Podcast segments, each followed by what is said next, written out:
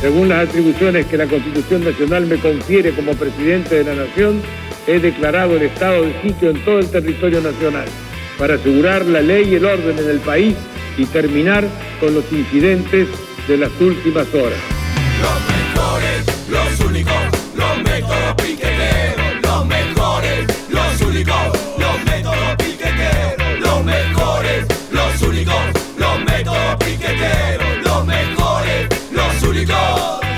Que se vio el 20 de diciembre creo que fue una clara muestra de lo que puede llegar a suceder cuando realmente estamos todos juntos peleando por un mismo objetivo. En ese momento fue tirar abajo de la rúa y bueno, lo logramos.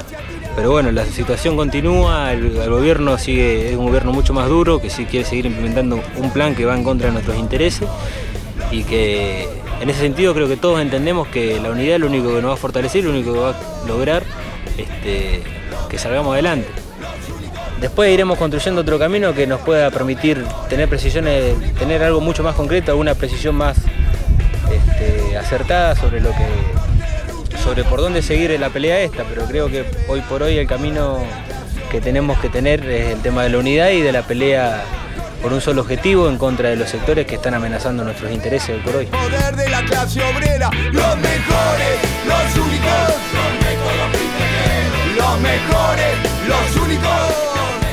Que repudiar todo hecho de violencia. Hoy mismo, esta mañana estaba leyendo, viendo los diarios, eh, eh, muchachos jóvenes eh, con palos, con ondas, peleándose cuerpo a cuerpo con la policía.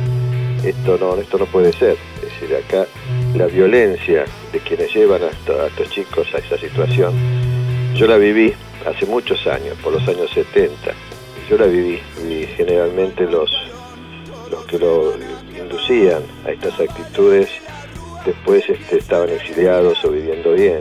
Muchos amigos míos, muchos, aún antes de la dictadura militar y del genocidio de esa época, aún antes este, caían víctimas de la violencia. Yo he aprendido eh, por transitar en la vida momentos difíciles como estos que la violencia no es solución para nada, para nada. Los métodos los mejores, los únicos. Bueno, hoy estamos alrededor de 800 mil compañeros cortando la autopista Buenos Aires-La Plata, porque bueno, acá se encuentra el peaje que pertenece a uno de los dueños de los grupos económicos Macri, y bueno, es una gran presión hacia el gobierno que durante todo este plan de lucha que estuvimos haciendo hasta ahora no viene dando respuestas. Es la sexta vez que salimos por el mismo reclamo y el gobierno lo único que ofreció fueron negociaciones sin ningún resultado, entonces nos vemos en la, en la obligación de tomar este tipo de medidas mucho más fuertes que las anteriores para ver si podemos ganarle esta pulseada. Los reclamos concretamente son por los nuevos planes de trabajo, eh, dirigidos directamente al Ministerio de Trabajo, este, que se esclarezca el asesinato de un compañero. Dentro de este plan de lucha han asesinado a un compañero de Esteban Echeverría, que pertenecía al MTD. Y bueno, la libertad de los compañeros que están presos, el desprocesamiento de los más de 2.800 procesados, solidaridad con los cacerolazos. Nacional de Noticias. Panorama.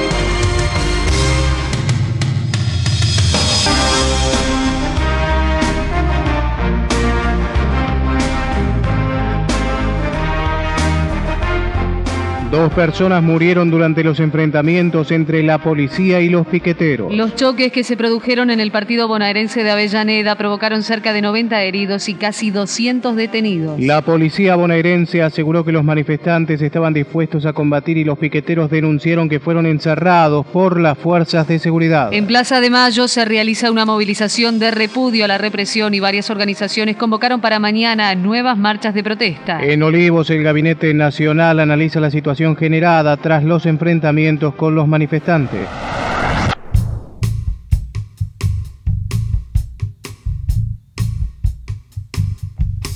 Lo que me dice el fiscal es que había mandos separados de prefectura, de bonaerense y de federal, y que como lo que tienen en principio en estas muertes es la participación de la provincia, eh, de la policía provincial, está en investigación por estas muertes. Inclusive las fotos lo han ubicado en el lugar de los hechos. Las fotos que tenemos nosotros las vamos a presentar, lo que vine a coordinar con el fiscal. Tenemos las fotos originales por un fotógrafo nuestro. ¿Y qué corroboran esas fotos? Eh, lo que se ve hoy en los medios, digamos que Santillán estaba socorriendo a Costequi que estaba baleado en el pecho que entra Franchotti con dos miembros más de la fuerza y que a pesar de que Santillán, esto ya por los testigos, le pide que no disparen, que está socorriendo a un herido, disparan de todas maneras y bueno, cae herido Santillán. No puedo precisar quién disparó, digamos, la foto se ve que dispara, se ven disparos, sí, sí, sí. Era gente con palos, armada, con trapos cubriendo su cara. ¿Eran piqueteros o activistas? Porque como usted está diciendo, explicando que venían con toda la intención. A las claras está demostrado que es así. Todos los movimientos que hemos tenido, distintas agrupaciones, que se han manifestado arriba del puente o que han pasado por el puente Porredón para manifestar en Plaza de Mayo en el Congreso, nosotros no hemos tenido ningún problema. Para las balas, ¿de dónde provenían, comisario sector? Bueno, yo les voy a explicar una cosa. A la altura de Pagón, cuando nosotros hacemos el repliegue de esa gente que se lanzan gases para evitar que ellos sigan agrediéndonos, nosotros escuchamos varios estampidos de armas de fuego, nosotros portábamos postas de goma nada más, en este caso cascos, y las famosas tonfas, ¿no es cierto?, que son las armas de mano nuestra, que no son armas de fuego. Se fueron replegando hacia Pagón de vuelta por el mismo lugar que habían venido, a su paso fueron rompiendo, saqueando, dañando, asaltaron un colectivo de la línea 134. Estamos ya en contacto con el presidente de la Cámara de Comercio de Avellaneda, señor Roberto García Prada, le agradecemos que nos atienda. ¿Nos podría comentar, por favor, qué cantidad de comercios han sufrido ayer algún tipo de agresión por parte de los manifestantes? Calculamos más o menos entre 15 y 20 comercios en la zona de Avellaneda Centro. La vidriera prácticamente de los comercios. Era destruir en parte sin un justificativo, ¿no? No había saqueos. Exacto, no, saqueos no. ¿Usted estaba presente en su lugar de trabajo, en las cercanías de donde ocurrieron los disturbios? Sí, sí, sí. No eran los mismos elementos que en las otras marchas. Yo tengo restos de piedras y tuercas que no son elementos de la zona, ¿no? Si no fueron traídos por, la, por esta, por esta gente. ¿Hubo algún tipo de herido a raíz de la rotura de vidrieras, digo, por parte de los comerciantes? No, no, no, no. Está el reconocimiento social a aquellos que lo necesitan, que lamentablemente hoy tienen desempleo, infinidad de carencias, pero además de eso está la otra parte que es el atentado a la propiedad privada por parte del delincuente. Nosotros estamos varios estampidos de armas de fuego que los reconocemos perfectamente como armas de grueso calibre. En Pavón, apenas doblaron ahí ya empezamos a... Incluso había grestas entre ellos porque evidentemente algunos estarían de acuerdo con lo que estaban haciendo, otros no, porque ustedes saben fehacientemente que distintos activistas participan o se meten con ellos cuando no participan en esos movimientos. Ahora, usted, usted trata de inferir, señor, que No, los no muertos, nada. pero eh, los muertos, eh, digamos, eh, recibieron balazos de su propia gente, de los mismos. No, no, no, yo no digo eso, pero este, seguramente no ha de ser de parte nuestra. Tenemos algunos heridos que presentaron traumatismos de cráneo, por ejemplo, o lesiones contuso-cortantes que no corresponderían a lesiones por arma de fuego. ¿Y con proyectiles cuántos pacientes, doctora? En total, nosotros tenemos ocho pacientes que presentaron lesiones compatibles con heridas de arma de fuego. En este momento internados tenemos nada más que seis. ¿Los otros dos se refiere a personas que fallecieron o hay alguno que haya sido dado de alta? Sí, los dos eh, fallecidos. Uno de ellos ingresó fallecido, el otro ingresó en paro cardiorrespiratorio y a pesar de las maniobras no se pudo rescatar su vida. Y los dos presentaban heridas, uno en la región del tórax, otro en la región lumbar, compatibles con heridas de arma de fuego. Cuando nosotros hablamos de compatible es porque los médicos que asistimos a un paciente no hacemos peritaje en ese momento, entonces no podemos afirmar si fue o no una herida de arma de fuego, lo suponemos, pero bueno, para eso están los forenses o los peritos. ¿Qué ha ocurrido con los cuerpos de los fallecidos? ¿Fueron entregados a los familiares? Los cuerpos de los fallecidos inmediatamente se le dio participación a la comisaría jurisdiccional y quedaron en- bajo su jurisdicción. En horas de la noche sé que el fiscal eh, procedió al reconocimiento de los, de los cuerpos. Tenemos testigos de cuando vayan a Costequi, que fue muy cerca del puente. Los compañeros que lo socorrieron a Costequi lo cargaron hasta la estación de trenes. Los compañeros que estuvieron con Santillán, Santillán trata de organizar ahí la ayuda a Costequi y tratar de sacar al resto de la gente que estaba siendo reprimida y en perfectas condiciones de salud. Cuando ve venir a la policía le pide al resto que se vaya. Entendemos que, creyendo que como está con un herido, a lo sumo lo detendrían y lo trasladarían al hospital. Y bueno, los testigos lo que ven es que la policía, a pesar de que Santillán dice que está con un herido, dispara igual. igual. Los lamentables acontecimientos ocurridos ayer con el trágico saldo de dos muertes no constituyen un hecho aislado. El gobierno tiene elementos que le permiten presuponer que estamos frente a acciones concertadas, acciones que constituyen un plan de lucha organizado y sistemático. Este plan puede llegar a amenazar y reemplazar la fórmula del consenso, porque hay otros que prefieren el lenguaje de la violencia. El Ministerio de Justicia de la Nación hará llegar a la justicia los antecedentes que se han reunido en relación a los hechos que estoy comentando. Las fuerzas de seguridad han dispuesto las medidas de prevención y persuasión adecuadas a estas circunstancias. El tránsito de la crisis difícilmente sea indoloro, pero nos hemos comprometido a que ese tránsito sea incruento. No hay lugar en nuestra Argentina para los violentos. El gobernador de la provincia de Buenos Aires, Felipe Solá, habría ordenado la disponibilidad preventiva del comisario Alfredo Franchetti, quien ayer estuvo a cargo del operativo en el puente Pueyrredón. Para confirmar esta información estamos en contacto con Jorge Mateus, jefe de prensa del gobernador bonaerense. Sí, efectivamente el gobernador de la provincia de Buenos Aires ha dispuesto hace escasos minutos atrás que el ministro de Seguridad de la provincia de Buenos Aires, el doctor Luis Genú, pase a disponibilidad preventiva al comisario Franciotti. Se sumaron una serie de elementos efectivamente en el transcurso de la jornada y esos elementos han motivado que el mandatario provincial disponga entonces la disponibilidad preventiva del comisario Franciotti y de quienes actuaron en principio en el operativo concretado en la estación Avellaneda. ¿Podría definir cuáles son esos detalles? No, creo que es responsabilidad del máximo exponente de la política provincial hoy, que es el gobernador, el ingeniero Solá, por lo tanto, yo simplemente estoy autorizado para, para conocer esta información. En primer lugar, yo no creo que a priori que los familiares tengan ganas de oír una explicación mía. Siempre se dice que se va a investigar hasta las últimas consecuencias y es algo ya remanido. Yo estoy seguro que la investigación va a ser muy fuerte. Cuando yo lo vi a Darío Santillán en el piso, en el video, pidiendo ayuda y estirando la mano para que lo ayudaran, honestamente vi a mi hijo, que tiene la misma edad. Eh, si yo fuera familiar de estos pibes que eligieron pelear, eligieron la lucha, eligieron un camino peligroso, que yo no quiero para Argentina, estaría sin embargo orgulloso del testimonio que ellos dieron. Eh, quería saber si estos dos policías bonaerenses eh, que fueron separados preventivamente de sus cargos eh, ya se encuentran detenidos por la justicia. Bueno, yo creo que ustedes han escuchado y han tomado conocimiento de las informaciones que ha brindado el gobernador de la provincia de Buenos Aires en el sentido de que se dispuso el pase de disponibilidad y la detención preventiva. Quiero decirles que el gobierno hizo la reconstrucción de las fotos publicadas ayer, asoció fotos de Clarín en tapa y en la página 11, la foto en tapa del diario La Nación y concluyó, después de ver además todo tipo de material gráfico de agencias y de otros diarios, que aparecían eh, Santillán, primero con vida y luego arrastrado y herido, y que también aparecían allí policías que figuraron en todos los registros gráficos.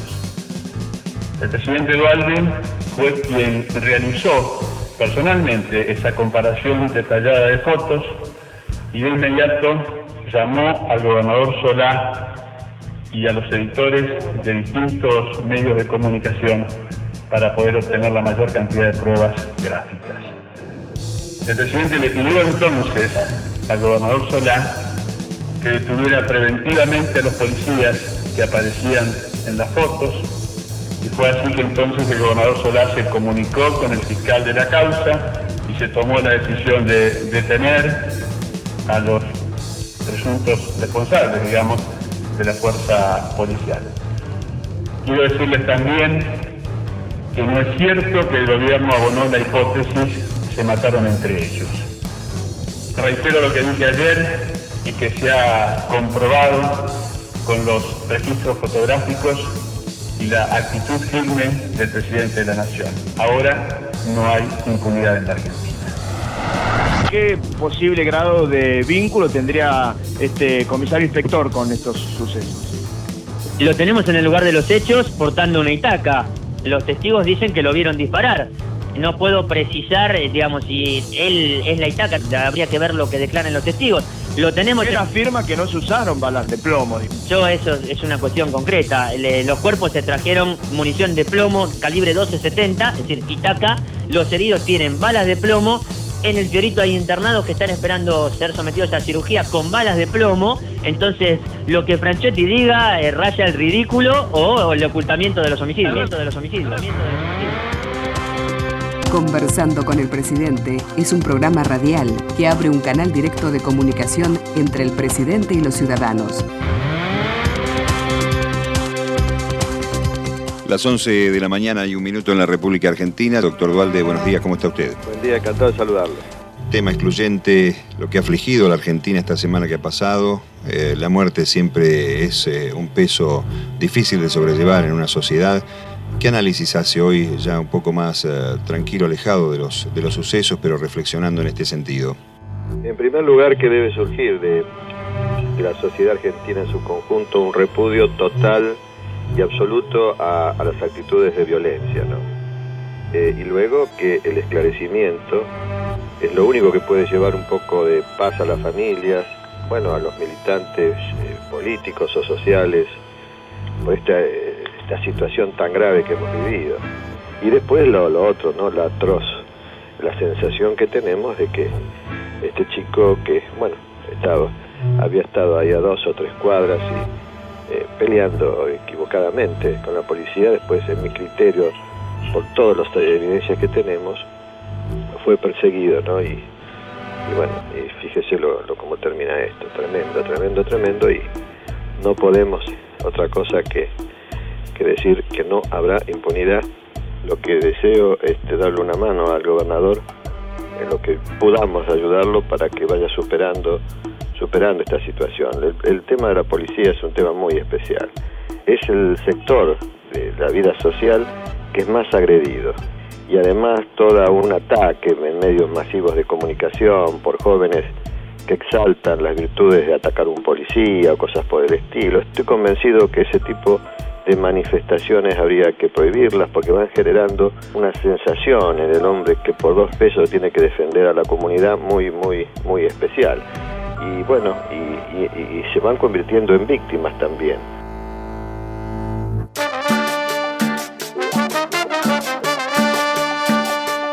¿Cómo llega Darío al, al movimiento piquetero? Nadie era un pibe cuando lo mandaron, 21 años, pero él a los 15 años ya tenía una vocación totalmente definida, era muy, muy solidario. A esa edad estaba estudiando en el colegio Piedra Buena de Solano. Cuando había inundaciones o había problemas, él era uno de los primeros que iba a socorrerlos y inundaban, golpeando las puertas de las iglesias, de los colegios para que lo abran, juntando comida, organizando comidas para la gente que estaba ahí viviendo donde estaba todo lleno, lleno de incomodidad, ¿no? Darío era un- una persona totalmente desprovista de todo egoísmo, un ser humano excepcional. La familia de Santillán, lo que quisiera decirles gracias por el acto solidario que tuvo Darío en acercarse a mi hijo. Ahora me está tocando a mí, pero le pudo haber tocado a cualquier otra madre de todos esos chicos que estaban tratando de llegar a la capital, que Franchiotti, según dijo, que él les estaba abriendo camino para poder llegar. ¿Llegar a dónde? Llegar al cielo como llegaron Darío y Maximiliano. Él murió por su seriedad, no él murió por ser consecuente con todo lo que hacía. El ideal era cambiar un poco este mundo. Desocupados, organizados y más de un rico de mierda se sintió zarpado. Allá al Estado, ratis y soldados y el cobarde de Fanchote disparando hermanos. Acá la lucha se transpira, pa' corte de ruta capuchaga la mochila. Seremos lo que sea, hey, jamás gordiva. Somos los de abajo y vamos por los de arriba. el mismo poder que todos los días nos está cagando de hambre, que todos los días hace que se mueran los pibes, que todos los días hace que en, la- que en los hospitales no haya remedio, que todos los días hace que la educación sea mucho más baja, porque sabe que educándonos podemos hacerle frente con conocimiento. Entonces creemos que cortar rutas es, este, es hacer un esfuerzo y una acción para poder cambiar la situación en la que estamos viviendo. Cambiarla de fondo, no cambiar que nosotros no nos vamos a nuestras casas tranquilos porque tenemos el plan de 160 o de 200 pesos.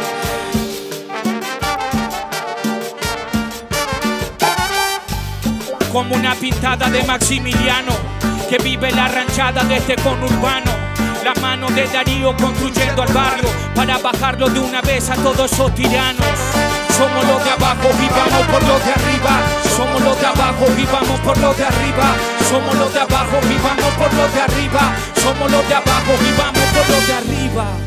Hundís tus pies en el agua, negro aceite que se arrastra y alimenta tus venas de hormigón, los humores de una lucha casi inmóvil, urbe que enfrenta la horda marginal. A curar tu sed de sangre no alcanzó para hacerte más gris, puente Pueyrredón.